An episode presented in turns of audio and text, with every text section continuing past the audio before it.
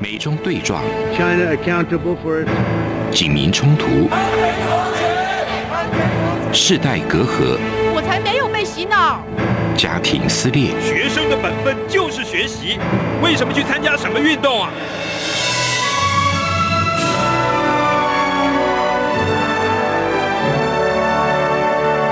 我们可以聊一聊吗？可以跟你说说话吗？我们聊聊好吗？我想好好跟你聊天。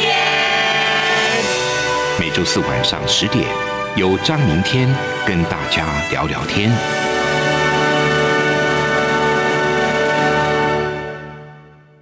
听众朋友们，大家好，欢迎收听中央广播电台。现在是这样看香港，想跟你聊聊天的时间，我是主持人张明天。检讨昨天，走好今天，才会有更美好的明天。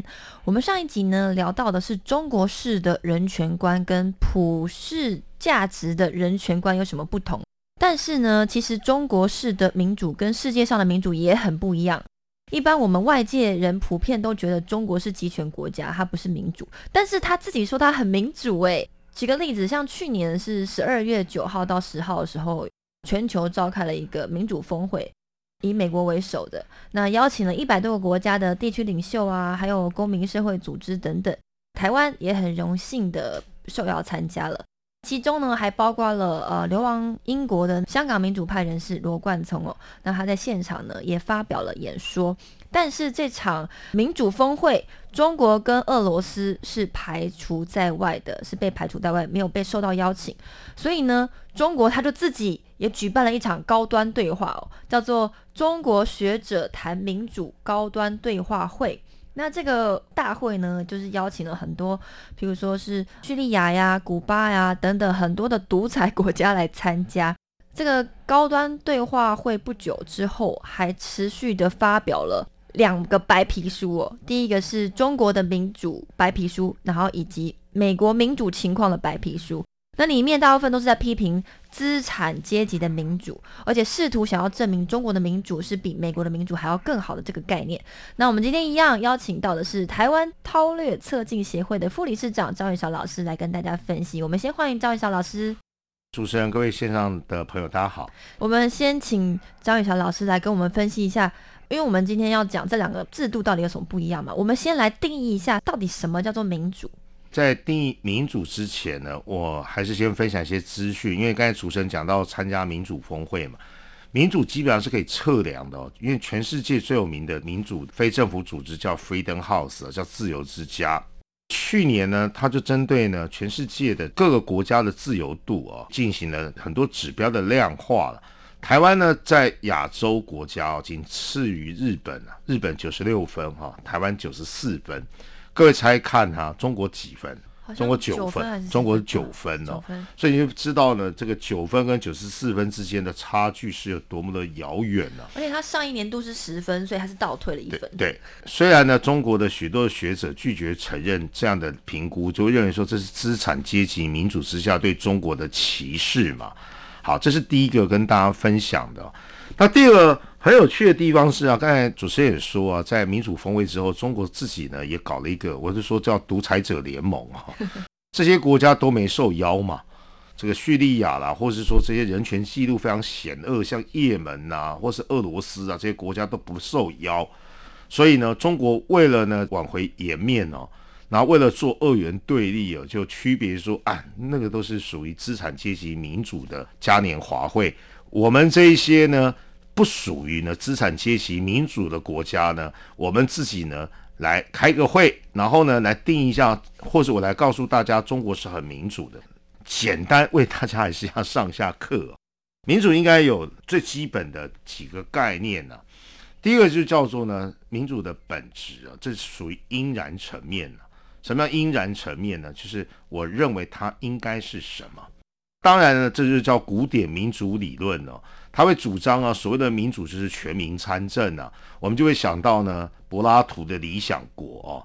讲讲，就是大家都一定要具备一定的公民的知识跟身份，然后呢，就像呢那个理想的典范就是雅典呢这种的古典的民主，每个人都有知识，所以每个人都要关心公共事务。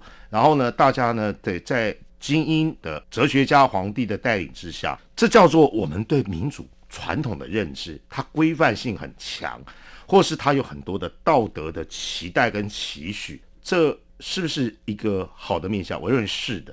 可是它未免诚意过高，你没有办法触碰到。所以呢，为了避免这种诚意过高的古典式的民主啊，不小心就被掉入啊变成独裁的借口啊。懂我意思吗？什么叫哲学家皇帝？哲学家皇帝呢？如果是一个领导人说，我就是哲学家皇帝，你们都不具备这些条件，所以我是哲学家，我来领导你们，你们应该都要听我的。所以他就没有实质的那个程序。所以更重要的地方是呢，现在民主的主流理论呢，叫做呢修正民主理论，或是呢所谓的实质民主理论，它不再告诉你说民主应该是什么，它直接告诉你民主是什么。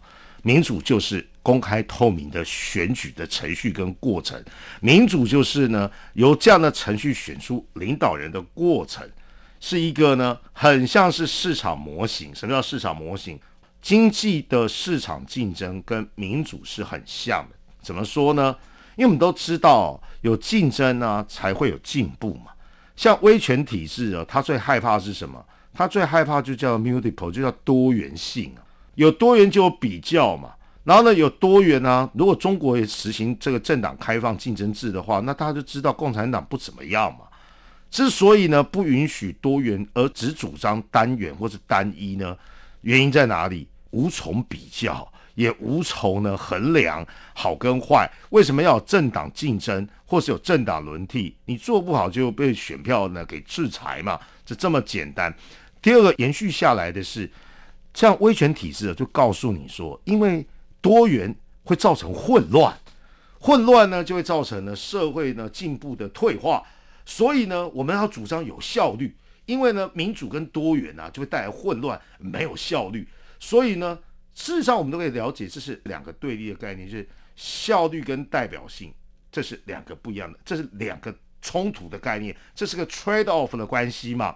可是呢，老共啊，一定啊把这东西呢绝对化，就说呢，哎呀，只要有民主，资产阶级那种民主啊，有多元性啊，或是呢有竞争性的时候呢，它就带来没有效率，或带来所谓社会的混乱，简单就带来所谓的社会资源的浪费。所以呢，我们要一党独大，或是呢限缩人民政治的参与，在最窄的范围之中呢。这就是所谓的民主，因为不会造成浪费，而且我们很有效率。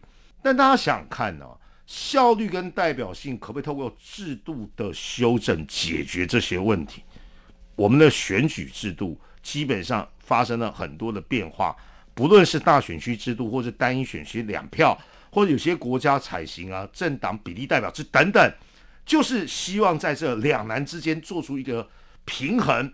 可是老共他非常坚持效率是很重要的，其实我觉得是顿词。为什么效率重要？那一个人当然最有效率啊，一个党排版定案，或凡是习近平说了算，当然是有效率。可是大家们想想看一个问题：有效率就代表有品质吗？这品质讲的是决策的过程。一个人排版定案当然很有效率，但会不会犯错的可能性就变高？谁来追究犯错的责任？有没有问责呢？我再回到我所说的，什么叫做修正式的民主？它跟市场什么关系呢？政党啊，就是一家公司了；候选人跟政见呢，就是产品了。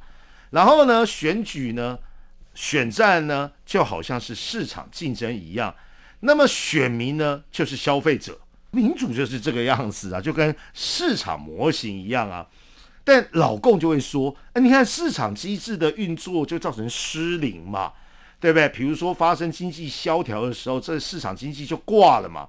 或是呢，这几年老共拼命的去证明西方民主国家会出现，哎呀，民粹啦、煽动啦、笨蛋执政啊。像我们都是精英哎，所谓的国家主席啊，中华人民共和国象征性最高的这个人物应该是国家主席嘛。”但国家主席一定是中共的这个总书记兼任嘛？虽然有两个人，李先念呢跟杨尚昆是例外，那个国家主席没有权利啊。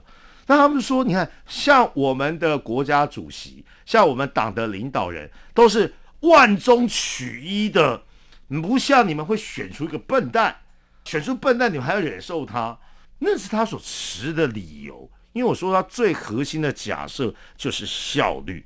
对，在竞争过程之中，我坦诚一定会有成本的付出或社会的成本，比如说选举频繁的话，像最近台湾不就是因为仇恨性的罢免嘛，对不对？完了，有人算过说啊，一月九号的这一场选举投票嘛，四个公投以来花了二十亿，但这些东西的支付，共产党可能只看到形式上的成本。可是他没有看到价值跟代价极为珍贵的无形的成本，这些无形的成本，中共不告诉大家。比如他说他很民主嘛，因为他是把造成混乱所有的因素跟条件消到最小。我刚才在把那个西方民主讲完了，古典民主理论、修正民主理论，会有个问题是什么？精英可能没办法解决一些问题啊，选出的领导人跟政党，万一面有问题怎么办呢？那又不可能呢，全民参政嘛，所以呢，就出现了所谓的参与式的民主，不可能全民参政啊。代议士如果摆烂啊，或是呢，这个精英不能解决很多问题的话怎么办？政府应该有那个雅量，邀请人民呢，透过一些制度的规范，比如说参与式的预算、公听会，或是呢社区式的发展，把管理政治的某些权利呢，也释放给人民。这样子呢，就可以在传统的民主理论跟呢修正的民主理论之间又寻求平衡。西方的民主理论，或者是现在我们所实行的宪政主义，丘吉尔说过一句名言啦：民主可能不是最好的制度，但是呢，找不到能够取代它之前呢，它至少是个次佳的制度，是个 second best。因为世界上资源有限，而人的欲望无穷，就会出现选择的问题。因为选择的问题就会出现呢，选了 A 就没有 B 嘛，这叫做机会成本。聪明的人呢，是呢想办法呢，在两难之间呢寻求妥协。比如说经济发展跟环保，那怎么办？之前的公投议题嘛，所以我们在保护早教的时候，是不是呢又能够成就台湾的经济发展？这个就叫做 trade off。民主也是一样。精英领导，精英领导的好处，但是呢，大众参与基本上是人民的权利。如何在好多两难之间寻求平衡，那就是民主国家大家共同智慧努力的结果嘛。但是呢，共产党基本上是不允许大家来讨论这些事情的。所谓的民主就是他说了算。为什么说了算呢？说好听一点是说你们都不懂，我们比较懂。说难听点是呢，这样子呢，我才能够永远呢掌握权力，别人呢就没有办法取代我，就不断的告诉大家，中国共产党呢，在中国现代化过程之中，那个不可取代的重要性，在这世界上有什么叫做不可取代的？除了宗教领袖不可取代之外，那是人民的信仰嘛？就共产党把自己的政治价值跟宗教信仰混为一谈。说这是中国现代化过程中人民不得不的历史选择。你听这样的话，不会觉得很愤怒吗？有什么人是不可取代的？有什么政党是不可取代的？偏偏他告诉你就是如此。既然如此的话，那就掉入到一个最重要的陷阱。不要忘了，共产党开始成立的初衷是为了解放人民，结果到后来，人民有被解放吗？你不就是又重新塑造一个新的图腾？跟呢剥削宰制人民的政治想象吗，这是我个人的解释了。所以中共就是最大的一个教主。我们到这边先休息一下，马上回来。一起听台湾之音。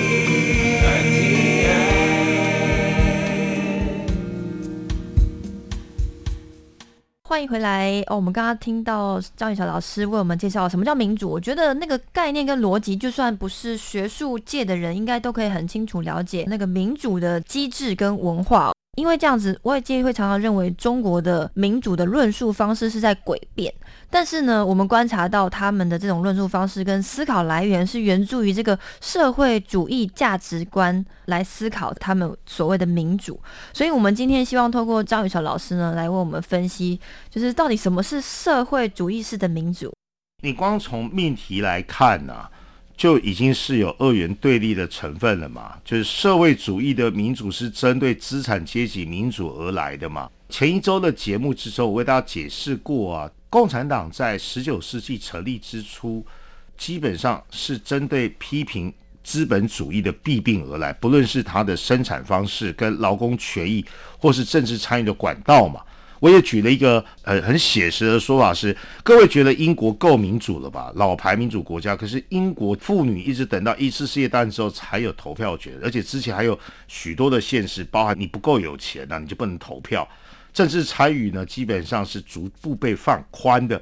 那为什么民主国家有这么多的自我修正？不论是在政治参与、政治制度上，因为他发现了，如果不做调整的话，极有可能马克思的预言会成真。所谓的社会革命的动乱，革命就会到来。所以民主国家有一点哦，是共产党批评者从来不愿告诉大家，是他有很强的自我修复能力。这个自我修复能力从哪里来呢？就是选举，就这么简单。如果某一个国家执政党啊，基本上他的政策不获得人民的 OK 信赖，或是呢执政失败，那么人民就用选票教训你。这个失败的政党就应该呢，要呢做球队重建或是疗伤止痛，去调整它的路线方针。如果以政治学来讲，这叫政党的转型。回到中国共产党，中共有自我转型的能力吗？它的动力来自什么？不是人民的需要，而来自于呢是他自己内部的政治斗争。在上一期节目讲过，有所谓宪法，中华人民共和国。一九四九年见证迄今，至少有好几部宪法。第一部宪法叫做《共同纲领》，也是由政治协商会议呢所成立的，所以政协很重要。政治协商会议当初就被保留下来了啊。接下来呢，在第一个五年计划，也就是采取苏联的这个现代模式的时候呢，又有一个五二宪法啊。啊，等到呢大跃进呢跟文革的时候呢。当初永代啊、五二宪法这一些，通通被打成走私派啊，刘少奇、邓小平等等被整得死去活来。所以呢，在文革时期，居然又丢出一套文革宪法，各位很难想象，文革宪法才三页而已哦，那根本不是宪法内容，根本是革命的宣传单哦。改革开放为了实质的需要，又有所谓的八二宪法，是最新的，一直到现在。包含呢，大家耳熟能详的和平统一、一国两制啊，也是在这个宪法的条文之中。各位很难想象两岸关系的怎么发展，它已经把它定义在所谓的宪法之中。包含台港澳的关系哦，中国跟香港、澳门还有台湾关系，就是和平统一、一国两制。那这样宪法内容是什么概念呢？他会说我们是与时俱进，符合人民的需要。那根本是政治领导人在路线上跟意识形态上。自我的认知，这是政治斗争的结果。之前我们讨论过很重要议题，叫做历史的决议，对不对？当历史决议啊，为犯错的人啊盖棺论定之后啊，为了在呢国家运作的部分呢有一套说辞，因为党有党章，各位要了解，你不能说中国跟中共没有制度化，因为制度化才能够重复的运作嘛。每一年要开两会啦，北戴河会议啊，中央委员会议等等，它都有它的时间的运作。中央委员呢，跟党代表大概五年，这个都是 routine 的。党有党章，国有国法，你不能说它没制度，只是这个制度呢，谁来定义宪法？谁来提出修改？最有趣的地方是啊，台湾也修宪好多次，特别是在民主化以来，我记得是累积了五次修宪。谁来主导？政党协商或是执政党？那为什么是执政党？差别是执政党会变变在野党啊。我们有几个很重要修宪的内容，比如说选举制度、国位歧视减半，或者是说呢，把对妇女权益的尊重啊，对少数民族的尊重啊，都纳进去，等等等等等等。最有名的当然是我刚才说的单一选区两票并立制哦，是在二零零五年的时候修宪的立场，或是最早包含呢废除万年国代啦，这是社会由下而上的力量，这台湾修宪的过程。为什么讲民主一个很重要的指标就是宪法？中国说我们也有宪法，而我们也有修宪过啊，我们也是呼应人民的声音啊，我就会打他耳光。对不起，你那个修宪呢，都是政治斗争的结果，你那个修宪呢，都不是人民参与的意志。大家应该不知道，中华人民共和国修宪是谁来推动？是由人大啊。好，我们人大也是人选的，可问题是你的那个选可是间接选举，又不是直接选举。虽然这几年人大代表多了很多无知少女。无党籍知识分子、少数民族跟女性，这就叫无知少女的从政嘛。可是那，都只是擦脂抹粉。既然你看台湾跟民主国家修宪，美国也有修宪啊。最有名的现象，总统只能连任一次而已。为了避免有罗斯福，还有呢剥夺呢黑人从政或是上学的权利，都有宪法修正案。这是回应什么？回应人民的需要。然后呢，让民主更完善嘛。台湾也是这样，修宪呢是让积极的人权跟消极的人权呢，能够呢更具体的展现，回应社会的需要，由下而上，不是由政府来推动，是由什么国会来推动嘛？是有实质意义的国会嘛？啊，中国的民主跟人权，第一个，它有实质的国会吗？他说我没有人大跟政协。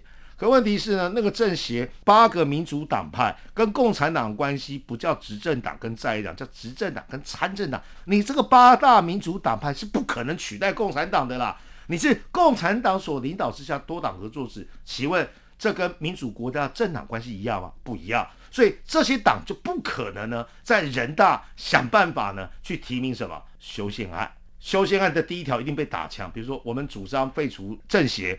改成呢政党竞争制不行，完全不可能，没有这样的权益嘛。宪法在台湾跟民主国家，我说过就叫做呢普遍性的，或叫做呢宪政主义。共党国家的宪法大概有三种类型，第一个叫禁止宪法，照禁止那个禁止，真的符合经济发展的需要，它总是要有一个游戏规则，总是要政府运作的过程，这样叫做禁止宪法。第二种叫孝母宪法，就是叫大家起来造反中共的文革那个宪法才三页啊，或者说你也叫做触媒宪法，就叫大家起来造反的。就像马克思的《共产党宣言》，有人视它为孝母宪法。文革宪法才三五六页，没有条文，条文基本上都很煽动性的，这叫造反。简单讲，这个宪法叫大家对现状不满，就所以起来造反，不论是造共产党自己的反。或是造资本主义民主国家的反，第三个叫叫棋盘宪法，通常会发生在后共时期啊，像呃苏东坡国家在颜色革命的时候，他们重新制定了符合宪政主义的宪法，把过去这些奇奇怪怪的所谓社会主义宪法给烧掉，给重新撕毁，这叫棋盘宪法。中国现在最大问题的地方是呢，各位还记得零八宪章吧？零八宪章的诉求跟主张是什么？就是一个棋盘宪法嘛。我们不要那种虚幻的八二宪法，限缩人民的权利，然后呢，塑造了中国共产党不被挑战嘛。这是刘晓波先生当年所推动的，结合了中国许多的异议分子跟呢有识之士嘛。但是大家都很清楚，零八宪法的主张其实就是最基本的拿回消极人权。可是连这样的主张，中共就不允许。然后呢，告诉大家说会有一大堆的原因跟理由，造成社会动荡啦，挑战党的权威啦，等等等等，呃，影响到所谓的四坚持。中国共产党说的什么叫四个坚？坚持马列主义，坚持毛泽东，马列主义毛泽东，坚持党的领导，坚持呢人民民主专政。在这四个坚持之中，你就发现呢。民主跟宪法跟人权本来是没有排他性的，本来是不应该有歧视性的。他都告诉你，这个坚持就限缩在范围。你要实行民主，是不是？我不能说中国没有民主，真的不能说它没有。只是它的民主呢，在四个坚持的框架之下被压缩到最窄。你说他有没有政治参与的管道？他告诉你有啊。可是你要怎么跟他辩论？我说辩论的道理很简单，所谓的人权、民主跟宪政啊。是开放性的，是多元性的，没有歧视性，没有排他性。你告诉我，你有他的民主，那为什么香港人不能主张他们的未来？为什么新疆人不能选择自己的母语跟自己的文化？民主国家基本上会发生这样的事情吗？所以呢，原则上我同意中共部分的说法，他当然有民主嘛。只是这样的民主是谁来定义的？是中共自己定义的。第二个是呢，这样的民主的内容呢，基本在中共党政之下、掌权之下是不可能被推翻、不可能被挑战。这就是最大的荒谬。因为国际歌里面自己共产党最爱唱的歌啊，各位一定要听清楚：从来就没有什么救世主，也没有神仙皇帝。是啊，没有救世主，也没有神仙皇帝嘛。然而习近平。却认为自己跟共产党才是中国唯一的救世主，那这是你们的民主吧？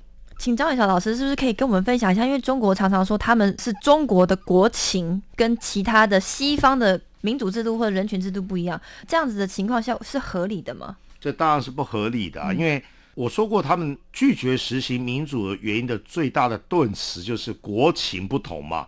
国情不同，再翻译成白话就是历史发展阶段有差异嘛。最早说有中国特色的社会主义啊，是在赵子阳十二大的时候提出来。因为中国落后，中国又穷，中国经济等等等等等等。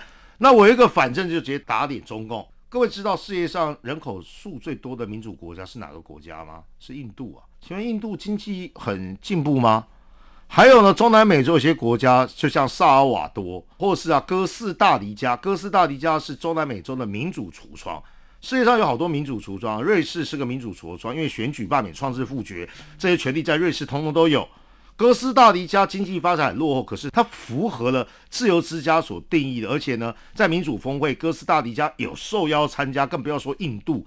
所以他说经济发展会造成呢这个民主实施呢会造成混乱，那我们没有看到印度有多混乱呢？我也没有说印度的民主多好，印度还有很严重的种姓制度啊，也就是所谓的社会阶级歧视的问题嘛。那印度也不断的在努力，你可以批评人家现阶段民主有很多问题，可是我只问这些民主国家有没有自我修复的能力？他们会不会告诉大家说呢？我们因为国情不同，就拒绝呢做改革？不太可能。民主国家的发展可能也不是线性的，可能会往前进，但是在某个阶段，也许呢人权记录往后退。因为政打轮替的过程，分数呢起起落落，有时候呢九十四分，有时候掉下来变八十九分，这也都不一定。可是你很难想，有个国家永远都是在个位数啊，都有在九分，就代表它没有前进嘛。中国的那个国情不同的定义是什么？他就会说怕社会混乱，然后经济发展不进步啊。那我们就问啊，那这样好了，上海够进步了吧？那可不可以让上海先试行西方普遍式的民主？就先从上海市长选举开始吧。你不要告诉我那个村自治哦、乡自治哦，对，都是在试点哦。我知道中国很多的地方已经开始试行所谓的普选，只是呢现在的进程又搁置，而且又倒退回来。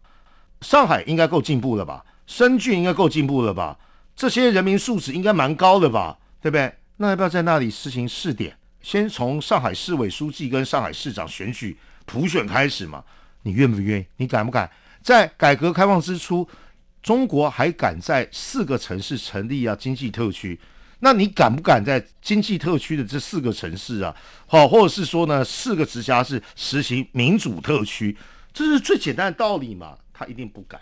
所以国情不同，基本上本来要说的地方，还是跟中国特色有关联。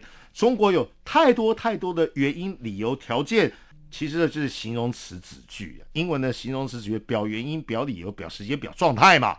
中国就是用这种有中国特色的社会主义呢，去给自己的专政、共产党唯一的领导合法性的借口。那倒过来说呢，就是不让中国人民享有人权，会让中国实行呢，像呢所谓引号。西方资产阶级式的民主，所以台湾很重要，一样都是呢华文社会同文同种，好不好？书写跟过的节日一样。中国许多人民在问，那为什么台湾就可以实行民主？然后呢，你就偏偏说那个民主叫做混乱呢？这些大家应该可以好好思考。好，我们再次感谢张宇晓老师今天的分享哦。那不知道今天听众朋友们是不是更了解什么叫做中国式的民主呢？还有海外世界的民主这两个的差别？如果你有选择权的话呢，你会想要选择哪一个呢？我们谢谢今天听众朋友们收听。那在这边呢，也要跟听众朋友们祝贺新年哦，也顺便呢跟听众朋友们暂时告别，因为我们这个档期的节目呢，我们到下一周就是最后一集了。那我希望最后一集可以留给。自己以及听众朋友们，那我会跟大家分享一下这个想跟你聊聊天的这个系列节目的幕后花絮哦。期待下周继续和大家在空中见面，我们下周再会。